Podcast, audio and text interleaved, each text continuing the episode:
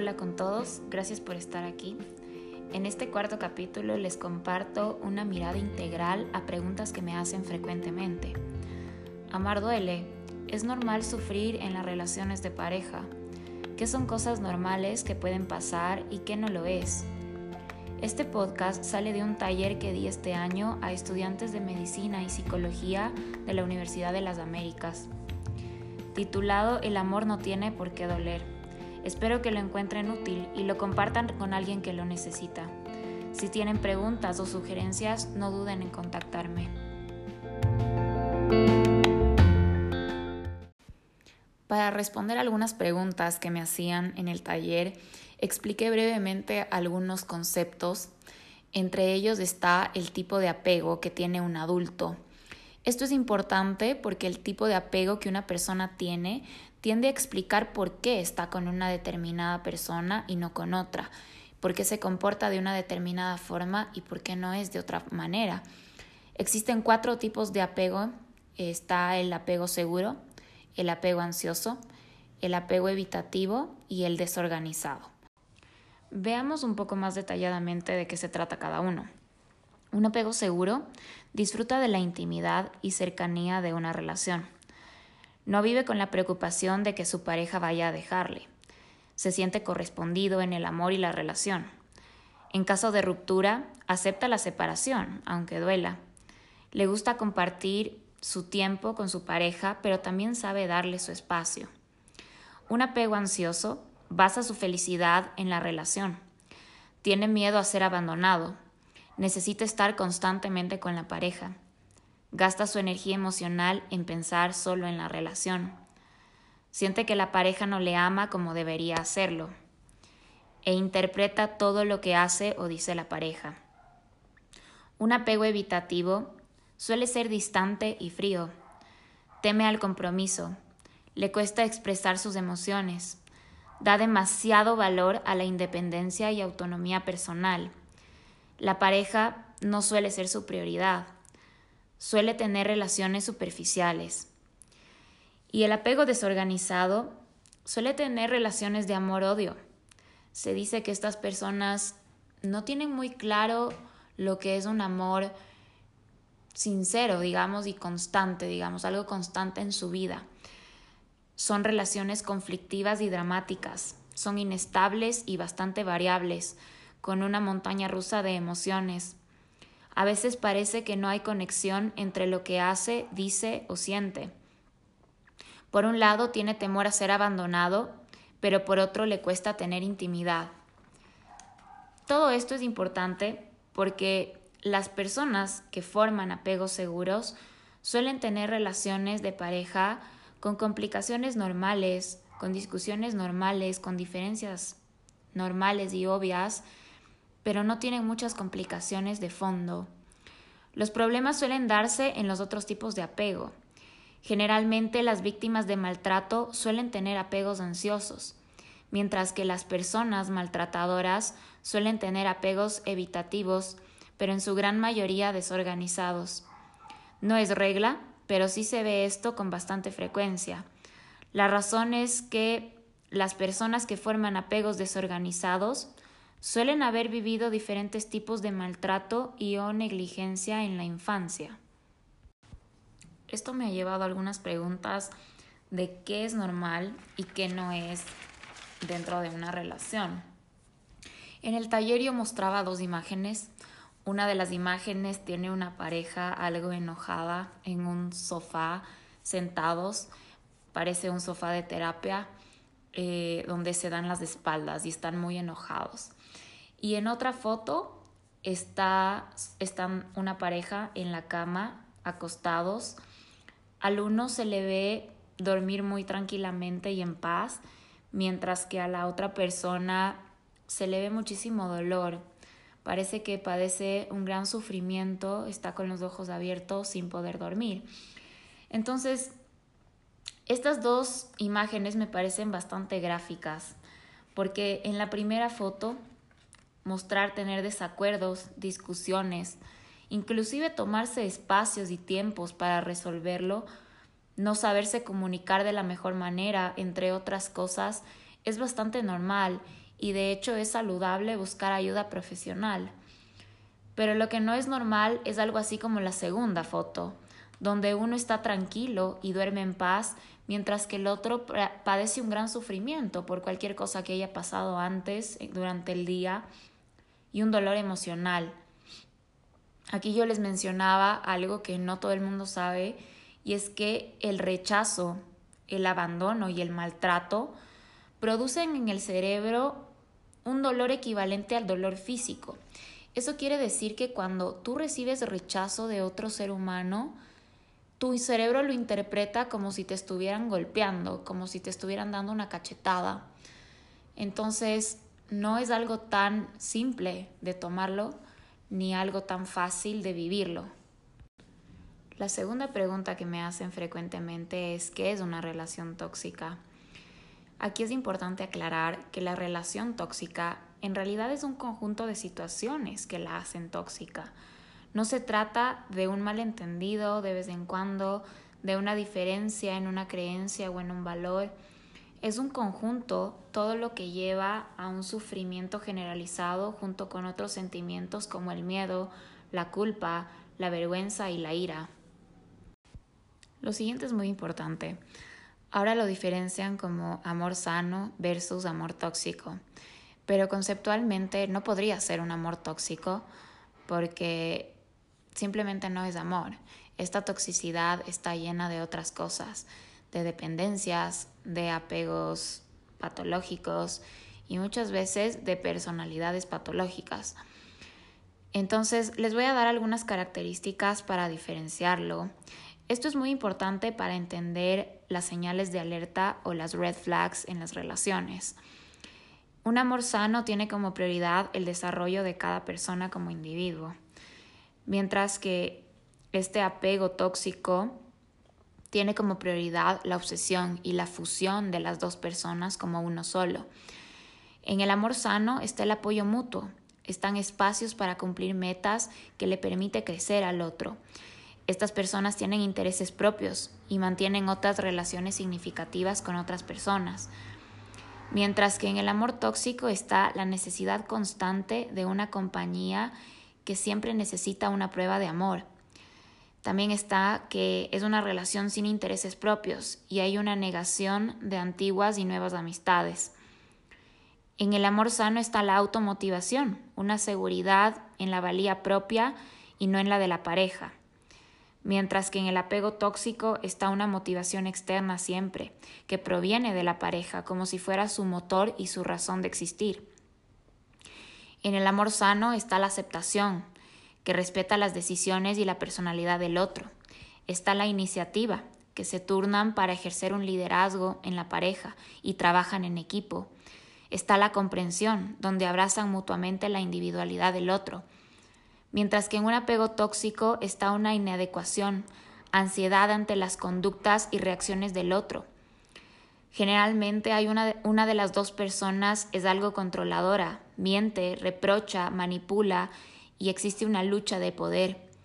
También hay condicionamiento, donde aceptas al otro únicamente cuando satisface tu ego y tus necesidades personales, no cuando la otra persona quiere ser feliz con algo más. En el amor sano está la objetividad, donde se asume la realidad y la responsabilidad de cada uno. Está la independencia, su estabilidad emocional no depende del otro, depende de su vida propia y de lo que ha construido en su vida propia. Está el desapego, porque acepta el hecho de que la relación puede terminar y que no posee a la otra persona como si fuera un objeto. En el apego tóxico está la idealización, donde fantasean y evaden la realidad y siempre culpan al otro. Está la dependencia, donde su estabilidad emocional depende de la pareja. Y está la posesividad, donde no admiten la idea de que una relación pueda terminar y ven al otro como un objeto. En el amor sano, el sexo como opción está para intimar, pero en el apego tóxico, el sexo es una obligación para intimar. Entonces pueden ver que en general un amor sano trae muchísimo bienestar en una persona, mientras que un apego tóxico traería todo lo contrario, un malestar continuo, conflictos, estancamiento personal, ansiedad de separación, depresión y muchas otras cosas que pueden estar afectando a uno de los individuos o a ambos. Esto nos lleva a la tercera pregunta y es ¿qué es una red flag o señal de alerta? Las señales de alerta tienen un problema particular porque tienen a la violencia como trampa. Son importantes porque si existiera una educación sobre esto, a la gente le llamaría la atención estos comportamientos y así podría evitarlos.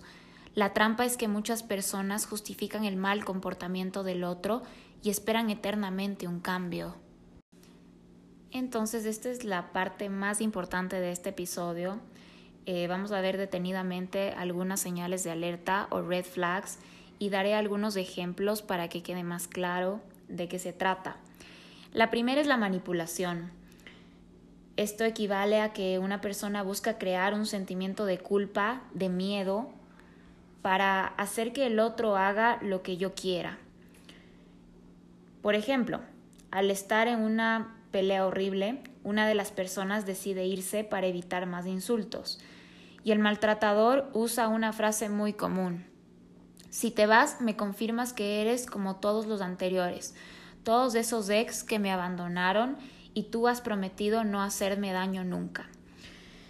Esta es una forma de control eh, y se dice que es maltrato porque hace efectiva la coerción con la víctima hace que esta persona se sienta culpable y se quede, se quede a seguir recibiendo más maltrato y esta otra persona, el abusador, obtenga más poder de ella. La segunda señal de alerta es el aislamiento. Por ejemplo, no vayamos donde tu madre porque yo siento que le caigo mal. Mejor te llevo a comer tu comida favorita. Esta persona te alejará de toda tu familia y tus amigos solo te querrá para él o para ella misma. Otras señales de alerta son la mentira, la infidelidad, el control, el control por celos puede ser o un control financiero. Otras señales de alerta están los golpes y los gritos como intimidación. Vale la aclaración que los golpes no solo se refiere a golpear a la otra persona, Muchos maltratadores lanzan cosas a sus víctimas, golpean paredes o se golpean a ellos mismos. Está la humillación. Por ejemplo, podrá tener alguna característica tuya no tan valorada socialmente y ridiculizarte de esa forma. En el trabajo, por ejemplo, supongamos que la persona maltratada no trabaja y en una reunión de amigos la otra persona emite un comentario de no, a ella no le pregunten. Ella no sabe lo que es trabajar, no entiende nada, mejor que no hace nada. Y automáticamente algunos amigos se ríen. Otra señal de alerta está eh, lo que se llama ser doble cara o de doble moral. Implica que suelen ser personas que juzgan, juzgan muchísimo, juzgan mucho los comportamientos ajenos, pero no se juzgan a ellos mismos. Por ejemplo, critican mucho la infidelidad de los demás pero ellos mismos suelen ser infieles. Otra señal de alerta está el love bombing que se llama y es un bombardeo de amor al inicio de la relación. Esto es una señal de alerta importante porque generalmente las personas que buscan obtener un control o un poder sobre los demás, que tarde o temprano termina en algún tipo de abuso o maltrato, empiezan con este bombardeo de amor dan muchos regalos, quieren pasar las 24 horas del día contigo, te llevan de viajes extraordinarios em, y se contactan contigo todo el tiempo, te buscan, te llaman, se interesan, te mandan regalos al trabajo, entre otras cosas. Otra señal de alerta son las faltas, la falta de límites. Suelen invadir espacios y tiempos personales. Por ejemplo, te vas de viaje con tu familia y hacen llamadas de dos o más horas y no te dejan pasar tiempo con los tuyos, utilizando chantajes como ya no me quieres porque no quieres hablar eh, y solo han pasado tal vez uno o dos días desde que le viste. Otra señal de alerta es que traten a los demás como objetos. Eh, puede ser que a, ti aún no te, no te traten así, pero si tú ves de cerca, tratarán a sus familiares o a sus colegas de trabajo como un objeto, como algo que les sirve para otra cosa. Em, también otra señal de alerta es cuando utilizan el sexo para evitar un problema real o una confrontación de poder y tal vez una posible discusión donde tú decidas irte, por ejemplo. Suelen ser personas que tienen conductas adictivas, eh, no necesariamente se refiere en cuanto al alcohol o a las drogas, pueden ser adictos al ejercicio, pueden ser adictos al juego, pueden ser adictos al trabajo. Otra señal de alerta es que generalmente son personas que de alguna forma esperan que les leas la mente. Por ejemplo, te sirves de agua y de repente está enojándose al máximo y gritándote de que por qué no le serviste tan bien. Este es un ejemplo algo básico, pero suele darse, suele darse muchísimo y son personas que tienen grandes explosiones de ira porque ellos asumen y suponen que tú debes saber lo que ellos desean y quieren. Otra eh, señal de alerta es que ya dentro de la relación la persona eh, suele sentirse, la persona que es víctima suele sentirse bastante confundido esto es una señal de alerta porque indica que vive en un ambiente de ambigüedad. Por un lado, le dicen que le aman y por el otro le demuestran lo contrario. Otra señal de alerta es que son personas que suelen acusar y proyectar. Te dicen constantemente que tú no le quieres, que ni le respetas, que le odias, que le gritas, que le engañas, cuando realmente no haces absolutamente nada de eso, sino es esa misma persona la que lo hace. Otra señal de alerta es que son personas que exigen muchísima atención, muchísimos cuidados, ¿sí? Como eh, no está siempre esta, todas estas características, ¿no? Cabe aclarar, pero sí pueden estar algunas. Eh, por ejemplo, son personas que desean que les escribas todo el tiempo, que les llames todo el tiempo, que les digas dónde estás, eh, también son personas que se enfocan en los defectos de los demás y tienen muchísima dificultad en aceptar los propios defectos. Lo saben, lo saben claramente. Cualquier persona adulta puede darse cuenta de lo que está haciendo mal. El problema es que son personas que no les gusta aceptar sus errores. Otra señal de alerta es que pueden eh, hacerte la ley del hielo cuando los has ofendido.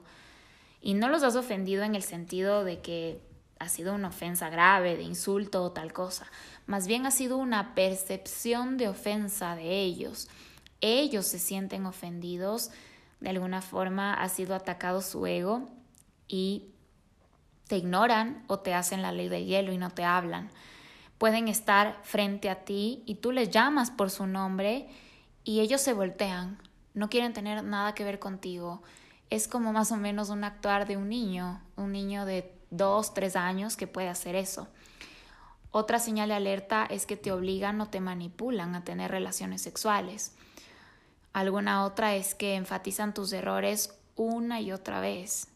Y una señal de alerta altísima es que nunca, nunca suelen olvidar tus errores. Son muy buenos olvidando sus defectos y sus errores, pero los tuyos nunca los olvidan y siempre que pueden los sacan a la luz. Otra señal de alerta es que ridiculizan, al, ridiculizan o minimizan al máximo tus problemas, tus sentimientos no son importantes, eres una persona exagerada, loca, etc. Y una señal de alerta importante es que te hacen sentir culpable la mayor parte del tiempo. Ahora voy a hablar de dos señales de alerta eh, muy, muy claves para determinar una relación tóxica. Una de ellas es el ghosting, que se llama ahora, y se refiere a que desaparecen. Desaparecen verdaderamente, no te contestan mensajes, no te contestan llamadas, eh, te bloquean, eh, desaparecen sus perfiles de redes sociales. Eh, esto puede darse después de una pelea, después de un conflicto importante, o también puede darse después de un día maravilloso, de un día donde tú piensas que es la persona de tu vida.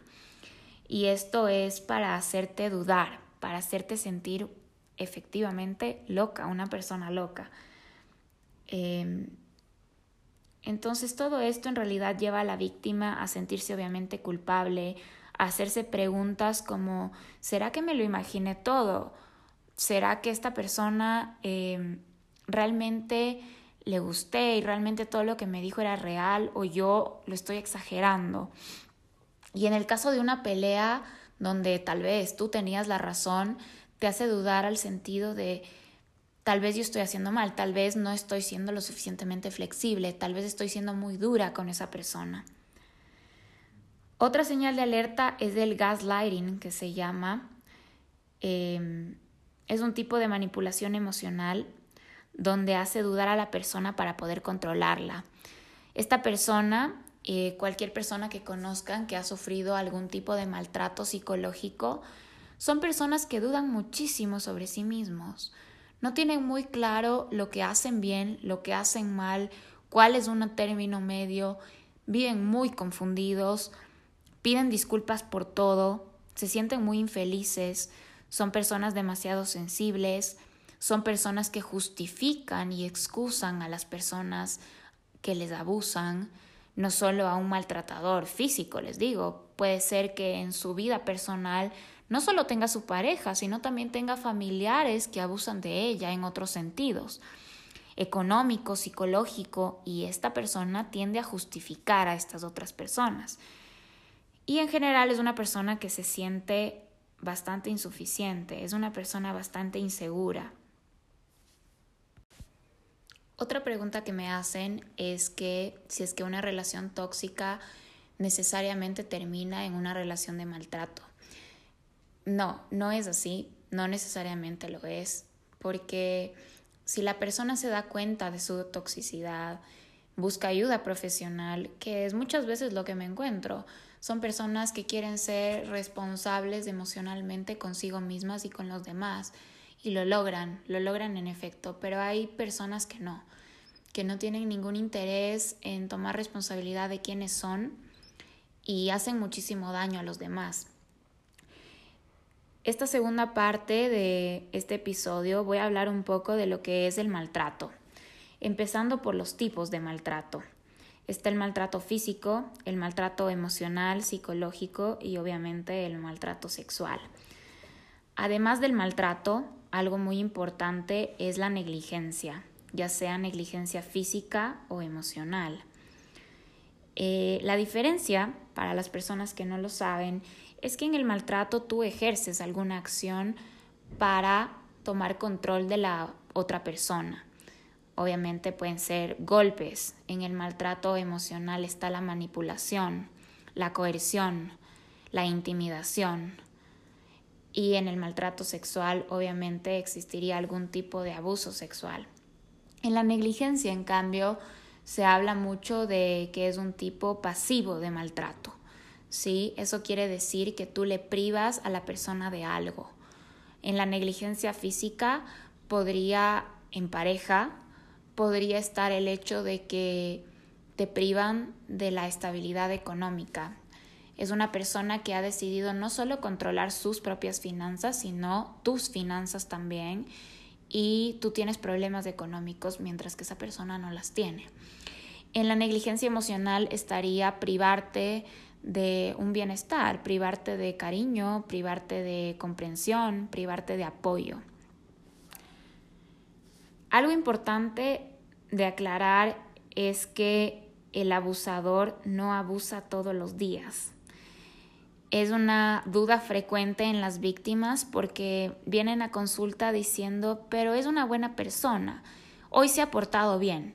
Y, y sí, hay días que se porta bien, es bueno conmigo pero eso no lo excusa de todo lo que hace, ¿sí? ¿Por qué? Porque es una persona adulta, eso quiere decir que es plenamente consciente de lo que hace, ¿sí? Una persona, estas personas que yo generalmente tengo en consulta, que son víctimas de maltrato, muchas veces son personas que se preocupan mucho cuando hacen daño a alguien, se sienten muy culpables y efectivamente piden perdón, arreglan rápidamente el problema y estas otras personas con las que conviven no lo son. Y son ellas las que justifican estas conductas y dicen, no, no siempre es así, no, no siempre es tan malo. Esto me lleva a explicar un poco cuál es el ciclo de maltrato. Eh, en el ciclo del abuso, eh, primero está la luna de miel, se dice así, donde la víctima se culpa eh, y espera, hay una esperanza de que este abusador cambie, porque se han calmado un poco las cosas y están como más felices, tienen mejor comunicación y no hay maltrato de, ninguna, de ningún tipo. Luego viene la segunda etapa que es la tensión, donde la tensión en el maltratador crece, ya sea por ira, generalmente, frustraciones, eh, que son incapaces de controlar ellos mismos, y hacerse responsables, y empieza a crecer, empieza a crecer y obviamente la persona complaciente, víctima, lo empieza a sentir, empieza a perdonarle muchas cosas, a pasarle muchas otras, a ser complaciente, no se comunica porque tiene muchísimo miedo y muchísimo estrés. La tercera etapa es la explosión, obviamente, donde está el maltrato, cualquier tipo de maltrato, eh, generalmente llenos de ira. Eh, y la cuarta etapa es la reconciliación, ¿sí? Donde hay todo este tipo de disculpas, promesas, donde hay negación, mucha excusa, mucha justificación, muchos regalos también. Y es un ciclo porque todo vuelve a empezar otra vez, la luna de miel otra vez, luego la tensión y así. El problema del maltrato es que el maltrato siempre escala, ¿sí? siempre escala a agresiones psicológicas, luego verbales, luego físicas y lamentablemente muchas personas mueren por causa de estas de este tipo de maltrato, ¿sí? Esto es algo importante de tenerlo en cuenta, porque también me encuentro en consulta con gente que dice, pero solo me grita. Y ahora ha lanzado este me invento este vaso cerca mío y se ha roto obviamente, pero no me ha pegado. No es que me quiso golpear. ¿Sí? Entonces, siempre hay que tenerlo en cuenta. La violencia siempre escala. ¿Por qué? Porque damos permiso a que siga ocurriendo.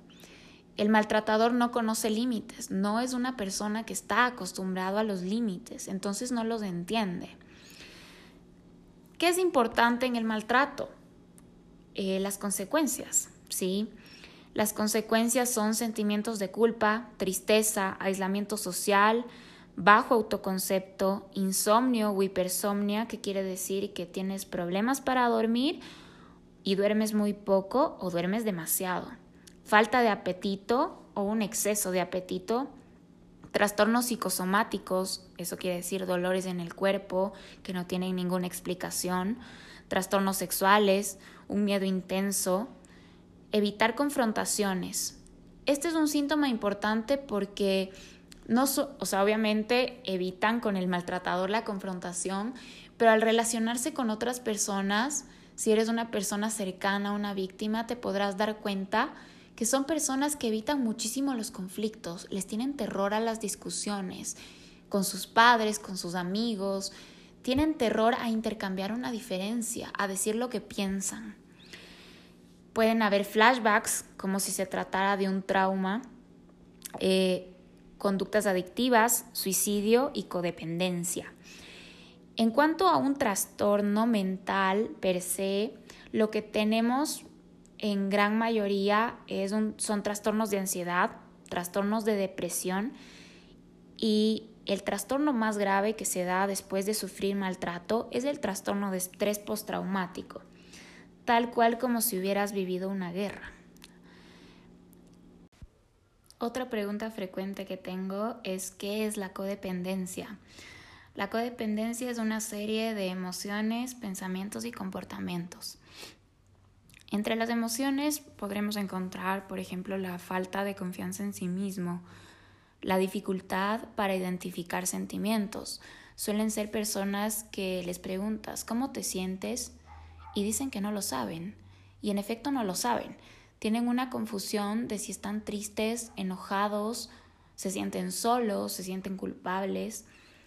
Son personas que tienen miedo a ser abandonados, tienen un enojo crónico y suele ser un enojo encubierto, a veces encubierto por tristeza, por depresión, por ansiedades, pero en realidad es enojo.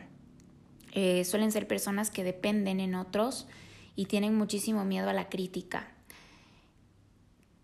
¿Qué pensamientos podemos encontrar en la codependencia? Está que solo piensan en el bienestar del otro, son personas muy preocupadas y muy complacientes con los demás. Buscan constantemente la aprobación de los demás.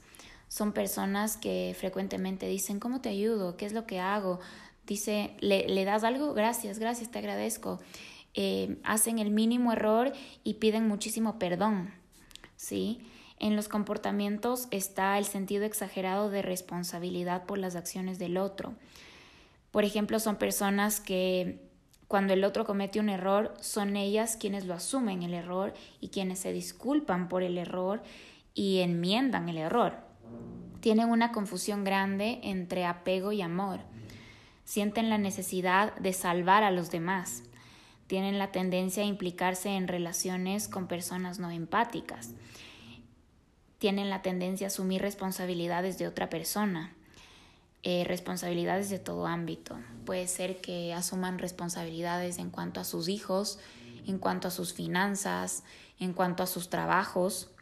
Tienen tendencia a sentirse heridos cuando otros no reconocen sus esfuerzos. Son personas con rigidez al cambio, no son flexibles. Tienen miedo a poner límites a los demás y tienen muchísimo miedo a las figuras de autoridad. ¿Por qué esto es importante eh, en este episodio? Porque la codependencia es una de las razones de por qué una persona se ve involucrada en una relación de maltrato. Ahora, otra cosa importante son tipos de personalidad que se deben tomar en cuenta y por qué son importantes. Esto es importante porque el conocimiento puede evitar muchísimas cosas, muchísimos problemas, muchísimo sufrimiento y sobre todo, si es que tú no has vivido esto, tal vez puedes ayudar a alguien que sí. Un ejemplo muy claro que les pongo siempre, no lo conoce todo el mundo, pero sí la gran mayoría, porque es una serie muy vista, y es el del personaje de Grey's Anatomy. En, los últimos, en las últimas temporadas eh, sale Joe Wilson, que es quien se casa con Alex Karev, y aparece su ex esposo o su esposo porque no ha logrado divorciarse de él. Em, esta persona es un auténtico maltratador, es como un abusador del libro, escrito, descrito tal cual es. A esta personalidad se lo llama perverso narcisista o psicópata narcisista. Si no tienen una idea de quién es este personaje, pues les voy a dejar algunas características. Suelen ser personas lo que se llama maquiavélicos, fríos y calculadores, utilizan la seducción y el anclaje sexual para atar a la persona. Tienen una confusión entre lo que es el amor y entre lo que es el sexo. Utilizan el bombardeo de amor. Critican muchísimo a sus ex. Juegan un papel de víctima. Utilizan muchísimo la proyección que ya les he explicado, el victimismo. Utilizan un chantaje invisible, como es este chantaje de la manipulación, de la mentira, de la intimidación te asocian muchísimo con sus ex en el sentido de que te comparan, ¿no? Como que cuando tú eres maravilloso, tú eres maravilloso, pero apenas te equivoques en algo, tú vas a ser tal cual ese ex que me hizo tanto daño. Son personas que les gusta, no siempre, pero muchas veces sí, vivir en lujos. Eh, les gusta ser el centro de atención. Tienen un capricho con la ira, se dice que son parásitos mentales en el sentido de que con la víctima, con la víctima van a utilizar muchísimo esto de estar presente todo el tiempo. Así yo esté en mi trabajo y tú en el tuyo, yo voy a utilizar alguna de estas cosas que hago para que siempre me estés pensando, ya sea en el buen sentido o en el mal sentido. Eh, si es que hemos tenido un gran día, pues te estaré escribiendo todo el día y llamando todo el día. Si es que hemos tenido un mal día, te voy a castigar con mi silencio e ignorándote para que igual te sientas culpable e igual pienses en mí. Son personas que tienden a usar la triangulación con un tercero, usan el gaslighting como ya lo vimos. También son personas que boicotean tu felicidad, no te dejan tener un buen día, no te dejan ser el centro de atención, eh, ocasionan dramas y peleas innecesarias en días importantes, en tu cumpleaños, cuando te ha salido un nuevo trabajo, cuando tienes una oportunidad de, ah, de cumplir algún sueño, alguna meta, intentan boicotearlo. También boicotean el autocuidado. Eso quiere decir que cuando la persona empieza a darse cuenta un poco que le faltan límites, que sería más saludable tener un espacio personal, un tiempo personal y los pone en práctica, esta persona se enoja y lo boicotea, dice que eso está mal, que eso equivale a odiarle, a no quererle em, y, e intentan confundir a la víctima de esta forma. Son personas que aman el conflicto y se alimentan de él. También son personas que tienden muchísimo a los celos y a la posesividad, como ya lo vimos. Eso no quiere decir que se presentan como personas celosas. Pueden presentarse como personas realmente muy simpáticas, realmente extraordinarias y muy amables con, las personas a tu alrededor. Pero el momento en que sienten que otra persona tiene mayor poder sobre tu vida que él o ella, van a recurrir a los celos y a intentar volver a estar sobre tu control. También son personas que hacen que te ausentes de la vida de los que más te importan. De repente empiezas a faltar al cumpleaños de tu madre, al matrimonio de tu mejor amiga, porque esta persona necesita estar contigo todo el tiempo. Las personas que son víctimas empiezan poco a poco a sentir que pierden la identidad, no saben quiénes son, se sienten muy confundidas empiezan a aislarse aún más porque creen que el único bienestar es estar con esta persona porque ya se han olvidado cómo es estar con otra persona. El perverso narcisista vive en un odio perpetuo. Son personas que no saben amar, no saben querer, tienen una concepción muy errada de la misma. Otra característica es que utilizan la humillación en público. La culpa siempre es de los demás, nunca de ellos mismos. Como les mencionaba, utilizan el enfado infantil, como la ley del hielo. Para estas personas nunca es suficiente lo que hagas, cómo te disculpes o cómo trates de enmendar tu error. Siempre lo van a recordar y siempre te lo van a sacar en cara. Utilizan mucho la desestabilización emocional, financiera, de las personas que están a su alrededor para obtener el control de ellos. Suelen buscar a personas que tienden a la dependencia emocional, como estas personas codependientes que veíamos previamente. Son personas que si tú les haces un test psicológico de personalidad, seguramente marcarán positivo en rasgos narcisistas y en rasgos limítrofes. Suelen ser personas que a veces han recibido diagnósticos de trastornos limítrofes o trastornos de una personalidad antisocial. Suelen ser personas que utilizan la idealización previa y la devaluación posterior. Eso no solo con la víctima, sino con cualquier relación que le salga mal en su vida. Tú podrás escucharlos y son personas que aman y adoran a otras personas que luego, cuando no les sale algo bien, cuando estas otras personas les ponen límites en su vida, son personas que las devalúan, ya no sirven para nada, son personas horribles, ¿sí? Entonces tienden mucho a polarizar estas características de los demás. Como les mencionaba, son personas que suelen tener conductas adictivas, suelen ser mentirosos crónicos. En sus medios de trabajo suelen ser personas que utilizan una admiración falsa, que juegan un papel que verdaderamente no son ellos. Son personas que utilizan muchas máscaras sociales para ser admirados y respetados y de esa forma también conseguir poder. Suelen tener apropiación de ideas de otras personas. Suelen ser personas que traicionan a los demás, que destruyen vidas ajenas, destruyen en el sentido Puede ser en muchos sentidos, financieramente, físicamente, emocionalmente, utilizan la difamación de los demás.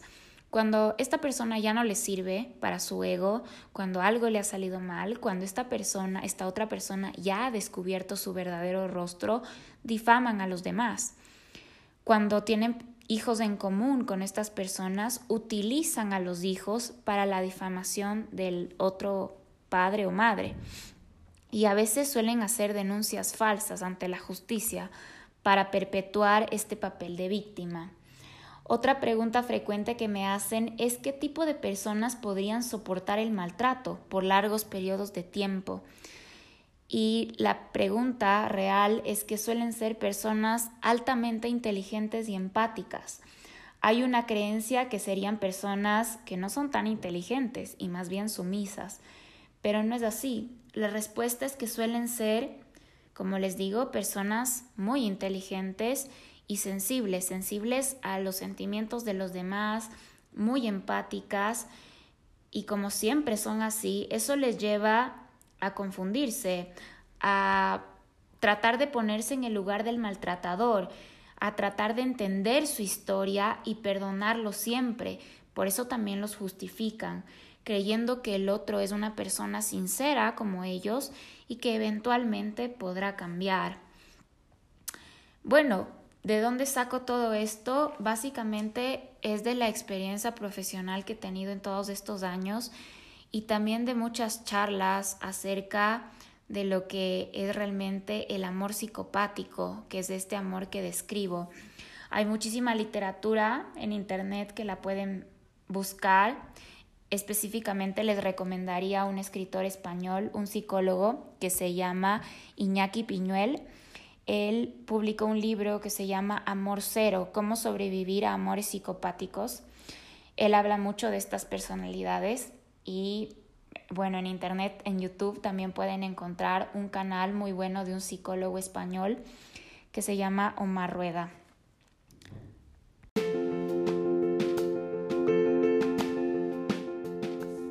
Bueno, gracias por llegar al final de este episodio. Les agradezco por escuchar. Esto es algo que todas las personas creo que deberían escucharlo tarde o temprano. No solo para ayudarse a sí mismos, tal vez para ayudar a alguien que lo vive y que está en sus vidas. Así que espero que les sirva y cualquier pregunta o duda me pueden contactar.